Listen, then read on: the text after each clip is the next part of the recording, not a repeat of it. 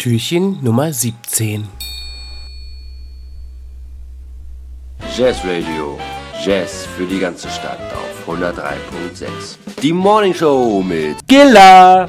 Guten Morgen Berlin. Es ist 20 nach 7. Das heißt, ich stelle euch ein Lied aus der Weihnachtszeit vor, denn wir öffnen heute das 17. Türchen in unserem Adventskalender.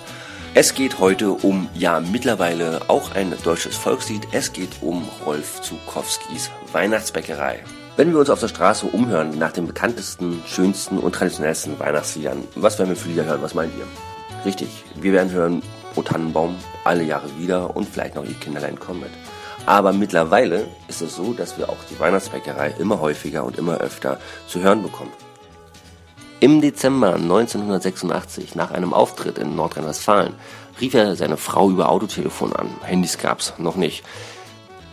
Seine Frau war gerade dabei, mit den Kindern leckeren Plätzchen zu backen. Als er das hörte, lief ihm das Wasser im Mund zusammen. Die ganze Autofahrt von Nordrhein-Westfalen nach Hamburg dachte er an nichts anderes als an seine Kinder, seine Frau und die Plätzchen.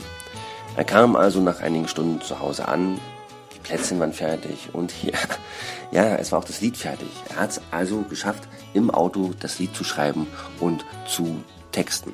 Es dauerte ein ganzes Jahr, und zwar 1987 veröffentlichte er dann erst die Weihnachtsbäckerei, als er sein Album Winterkinder bei Thomas Gottschalk, wetten das, vorstellte.